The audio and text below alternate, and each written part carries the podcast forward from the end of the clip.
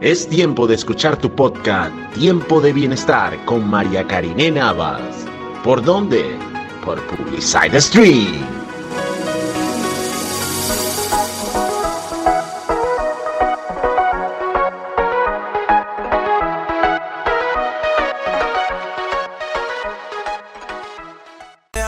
En tiempo de bienestar nos tomamos un tiempo con los expertos.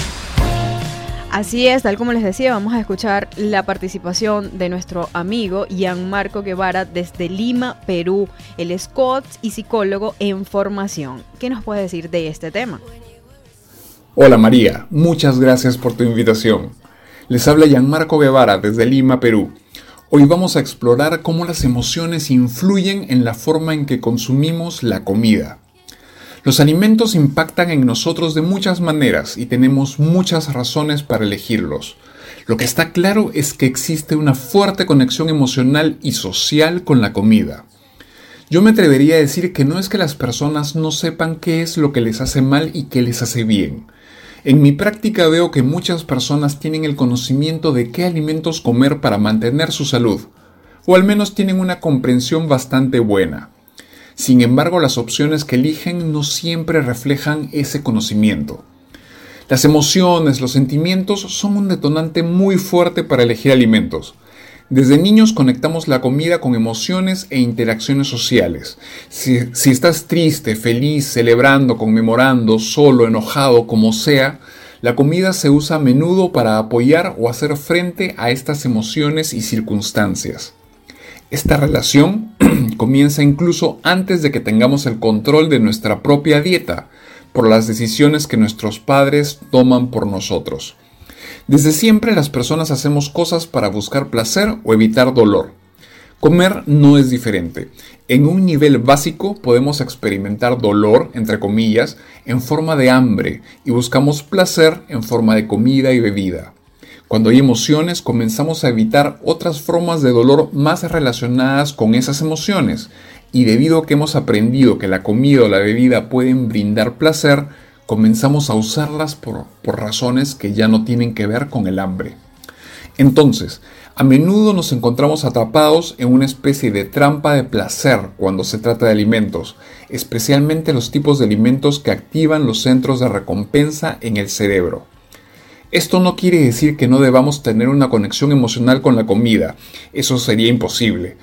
Y vamos a ser honestos, es bueno tener una comida de celebración y a veces, y a veces es bueno comer algo sabroso, independientemente de lo saludable que sea.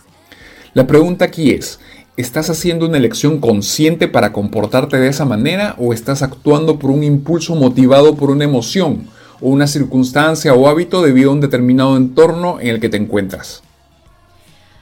Allí teníamos parte de esta participación excelente. Después de esta interrogante, ¿estamos utilizando la comida como parte de esa solución para encontrar alivio, para encontrar placer, para encontrar ese o evitar el dolor? ¿Estamos utilizando la comida como, como esta estrategia o, o utilizamos la comida como una estrategia para evitar el dolor?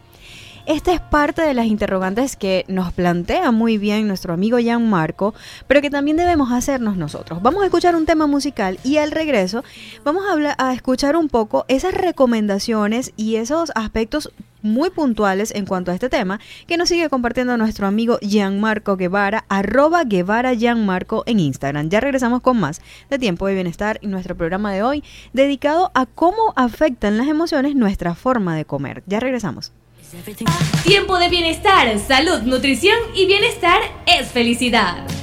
Y después de esta interrogante que nos deja nuestro amigo Gianmarco, si estamos utilizando la comida como algo para aliviar esas emociones, seguimos escuchando un poco de estas herramientas que nos van a permitir reconocer si somos, si somos comedores emocionales y también identificar el hambre emocional y por supuesto salir de este círculo vicioso. Continuamos escuchando a nuestro amigo Gianmarco Guevara, arroba Guevara Gianmarcos.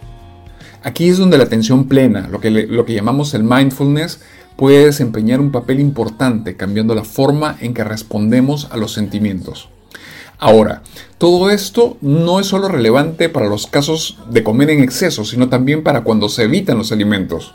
En ambos casos optamos por usar o evitar los alimentos para evitar el dolor de ciertas emociones. Nuestra idea es que actuar de alguno de estos modos nos ayudará de alguna manera. Sin embargo, el placer y el evitar dolor a menudo son solo momentos de corta duración y por tanto el ciclo se repite y los problemas subyacentes permanecen. Ahora, ¿cuál es la conexión entre la comida y las emociones? Como decíamos antes, ambas se relacionan desde la infancia. Aprendemos a comer algo rico, generalmente dulces, en las fiestas infantiles, por ejemplo. Entonces asociamos el azúcar con alegría.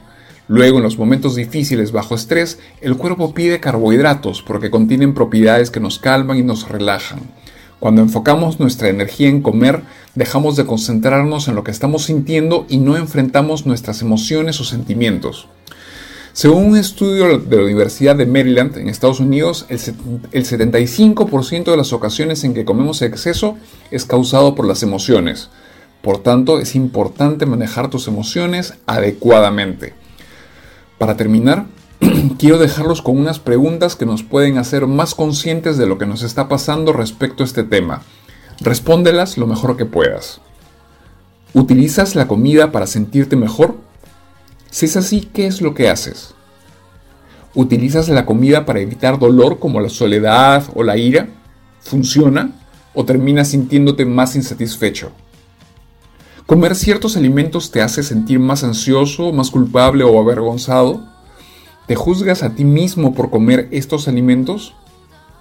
¿Recurres a la comida para satisfacer antojos más profundos simplemente porque no estás satisfecho con, con otras áreas de tu vida?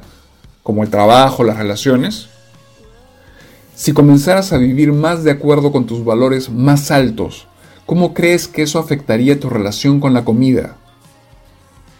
¿Cuál sería tu relación emocional ideal con la comida? Las preguntas anteriores te arrojaron alguna luz sobre tu relación emocional con la comida? Reconocer que esta relación está presente es probablemente el primer y más poderoso paso para buscar cambiar esa relación. El desarrollo de una relación más consciente con la comida